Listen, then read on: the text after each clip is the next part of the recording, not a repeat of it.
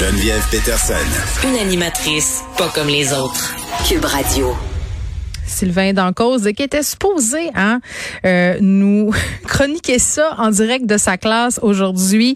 Euh, Sylvain, que vous connaissez, qui collabore à l'émission, qui blogue pour le Journal de Montréal aussi, enseignant en mathématiques au secondaire, enseignant en sciences aussi.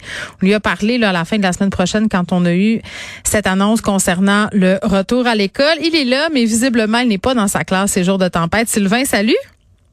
Bonjour Geneviève. bon, t'es pas dans ta classe. Non, je suis à la maison au chaud en ce lundi de tempête qui avait été calé à l'avance par plusieurs devins. Oui, ben est-ce que quand même c'est un soulagement? Parce que je disais au début de l'émission que fait bien des parents qui souhaitaient d'un côté que l'école recommence là, on a jasé ensemble l'école à distance que c'était peut-être pas l'idéal, euh, mais ça inquiétait quand même aussi d'un autre côté les gens là de savoir qu'on retournait en classe euh, dans ces circonstances-là puis tu sais, on va se poser la question aujourd'hui, ce retour en classe-là, il se basait sur quoi? Est-ce qu'il se basait sur ce qu'on veut ou il se basait sur des faits, des faits scientifiques? C'est difficile de répondre à cette question-là. Tu sais, je te dirais qu'on a beaucoup plus de, de, de, questions que de réponses. Euh, tu sais, moi, je l'écrivais hier euh, dans le journal là, tu sais, de deux choses l'une. Euh, des fois, on se pose la question est-ce qu'on veut favoriser la propagation? Puis euh, le, collègue Luc La Liberté avait écrit un excellent billet la semaine passée à ce propos-là, un billet très nuancé. On, on, est en droit de se poser la question. Si c'est le cas, ben qu'on nous le dise. Puis on, pour l'immunité collective, là, c'est ce que tu dis. Exact. OK. Exact. Puis mais l'autre l'autre de deux choses une, comme je disais, ou ben on croit vraiment que les écoles, c'est des milieux sécuritaires. Si c'est vraiment ce qu'on croit, là, on a peut-être un problème. Là. Si c'est ça l'hypothèse, je m'inquiète un peu sur celui-là. Là. Mm, ben oui, parce que là, euh, ce que je comprends de comment ça va se goupiller, c'est qu'il reste un peu beaucoup de zones grises, là. Ouais, il y a pas mal de zones grises. Je te dirais que probablement que les, directions d'école puis les directions de centres de services scolaires étaient probablement relativement mm. heureux d'un congé aujourd'hui. Je pense qu'il y avait encore beaucoup de ficelles à attacher. Mm. Euh, on a encore des questions sur les tests rapides. Est-ce qu'il y en a assez? Est-ce qu'ils vont rentrer à temps? Euh, il y a encore le débat sur les, les fameux masques N95. Ben, moi, c'est ça que j'ai pas compris. Là. Les enseignants, parce que je pense qu'il faut expliquer à tout le monde. C'est pas que les profs veulent pas revenir en classe. Là. Je pense que tout le monde s'entend pour dire que l'enseignement à distance, là, euh, personne trouve que c'est optimal, mais c'est les mesures qui sont problématiques. Là. Est-ce que j'ai compris qu'à Montréal, les N95, euh, ça allait pas se passer? C'est pas clair. Là. Non, c'est vraiment pas clair. Même que dans certains endroits, on dit que euh, les profs peuvent pas en amener s'ils décident d'en amener, de s'en procurer. C'est sûr qu'il y a une question d'assurance aussi. Là, à un moment donné, tu peux pas faire tout ce que tu veux, tout mm. dépendamment de ton employeur. Euh, mais c'est un peu le free for all là-dessus. Mais tu en même temps, euh, il y avait la, la FSE-CSQ, là, qui est une des grandes centrales syndicales qui représente les enseignants, qui a fait un, sondage la semaine passée. puis tu sais, ce qu'on lit, puis il y a eu beaucoup de répondants. on parle de 21 000 profs du secteur jeune, donc 21 000 profs primaires, secondaires qui ont répondu. Fait qu'on va s'entendre que le son de cloche est assez précis quand même. Mm Tu avais 70% des profs qui souhaitaient un retour en classe le 17, donc aujourd'hui. Euh, c'est quand même presque le trois quarts des enseignants qui, étaient prêts à, rentrer. Puis là-dessus, tu sais, le, point qui était le plus important, 70% c'est sorti à 70 ces, ces profs-là considèrent que c'est indispensable d'avoir des tests, des tests rapides, excuse-moi, que ce soit disponible pour tout le monde, autant pour les élèves que pour le personnel. Puis quand on parle des N95, vois-tu, c'est à peu près le tiers euh, des enseignants pour qui c'est une préoccupation. Euh, fait que je, je, le sais pas. Moi, moi, je rentre dans, dans le dans le deux tiers pour qui ce n'est pas une préoccupation, le N95. Mm. Euh, je disais le docteur Alain Vadeboncoeur, il n'y a pas si longtemps que ça, qui disait qu'un N95 doit être très bien ajusté. Pour les hommes, par exemple, faut faut que la barbe soit rasée.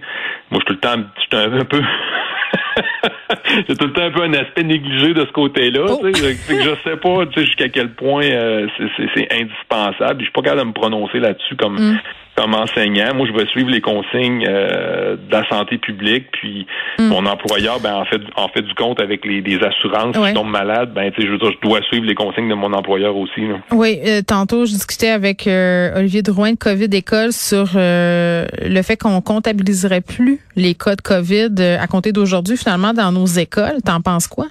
Ben, ben, c'est sûr que c'est il y a un changement de hein? paradigme. oui. On, hein? Ça surprend, c'est sûr. ben, je suis pas tant surpris que ça. Là. Hmm. Dans la vie, quand tu veux pas de problème, ben il y a moyen de t'arranger. Fait que, je veux dire, si tu comptes pas les cas, euh, si c'est de l'autosurveillance, si c'est de l'autogestion, euh, si c'est de faire confiance à, euh, ben c'est certain que ça va bien aller. Là, je veux dire. Mais la confiance est brisée. Je veux dire, la confiance est complètement brisée. Là. Les profs, les parents demandaient à justement un COVID école, puis c'est pour ça que je lui parlais aujourd'hui, là, de colliger les résultats des tests d'air dans les écoles. Puis là, il y a une plateforme qui va être mise en place pour ça. C'est rendu de la délation citoyenne. Je veux dire, c'est quand même, moi, à mon sens, on a franchi un Rubicon là. Ouais, ben là, je pense que exact. Ben on, est dans une période très polarisée. On a déjà jasé, toi et moi. Là. Euh, puis ça rentre dans cette polarisation-là. Euh, mais là, on est dans un, changement de paradigme. Il mm. faut faire confiance aux gens. Euh, je veux dire, autant les jeunes que leurs parents, que les adultes qui travaillent dans l'école. C'est moi, demain matin, je vais rentrer au travail. Peut-être que jeudi, je vais commencer à avoir mal à la gorge. Là, est-ce que je fais un test rapide? Ben là, c'est une question de confiance personnel puis une question de conscience sociale. Est-ce que je fais un test rapide? Est-ce que, premièrement, est-ce que je vais en avoir des tests rapides? Si oui, est-ce que j'en fais un? Bon, je suis négatif. OK, j'ai-tu besoin de faire un test PCR en plus ou je rentre à l'école pareil? Je commence à tousser. Bon, il y a des différents symptômes. Est-ce qu'on on est en droit de penser que les, les, les 100 000 profs puis que les 1, les 1 million et plus d'élèves vont suivre toutes les recommandations? Ben, je pense que non. Mm. Mais là, on est dans un paradigme d'autogestion, d'auto-responsabilisation puis de conscience citoyenne. Ben, je veux dire, faut vivre avec aussi. Là, il y a le fait aussi, euh, bon, on va le vivre dans les classes et tout ça, mais il y aura les aires communes aussi. Là, euh, je pense qu'il y a eu des questions qui ont été posées là, vendredi dernier lors du briefing technique par notre journaliste Daphné Dionvien. Exactement. Daphné était euh, présente là au briefing technique, le fameux briefing technique qu'on attendait, euh, qui a eu lieu vendredi matin. Puis la question de Daphné était très claire. Est-ce qu'il y aura des consignes particulières pour encadrer les périodes de repas à l'école? Eh euh, c'est Dr Yves Jalbert, qui est le directeur général adjoint de la santé publique, qui a répondu à la question de Daphné Dionvien du Journal de Québec.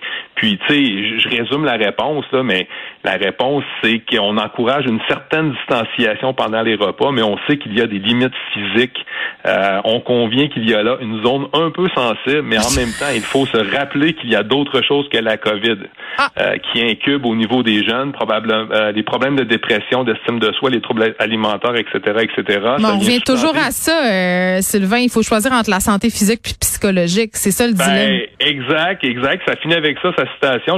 Donc, on va vivre avec ce risque d'enfants qui mangent sans masque à l'école. Mais on parlait des enfants du primaire ou du secondaire, parce que je ne sais pas pour toi, mais chez nous, euh, la consigne, c'est les élèves qui peuvent aller manger à la maison. Ils sont vraiment très invités à le faire. Là. Ouais, ben moi, nous autres aussi, là, parce qu'il manque d'éducatrices en service de garde. Euh, moi, moi, tu c'est la même chose ici. Là, mon jeune, moi, ça fait deux ans qu'il mange, euh, qu'il dîne ici à la maison parce qu'on nous encourage fortement avec mm. les plus vieux primaires surtout. Si on est capable de nous de, s'organiser, de venir manger à la maison pour, euh, pour libérer du staff. s'organiser, euh, Sylvain, hein, s'organiser, les parents qui vont faire de la suppléance, tout ça, se réinventer. Je pense qu'on est rendu au bout de tout ça. Mais bon, je vais te souhaiter une bonne rentrée. C'est demain. Bye bye. Allez, je te remercie beaucoup. Bye.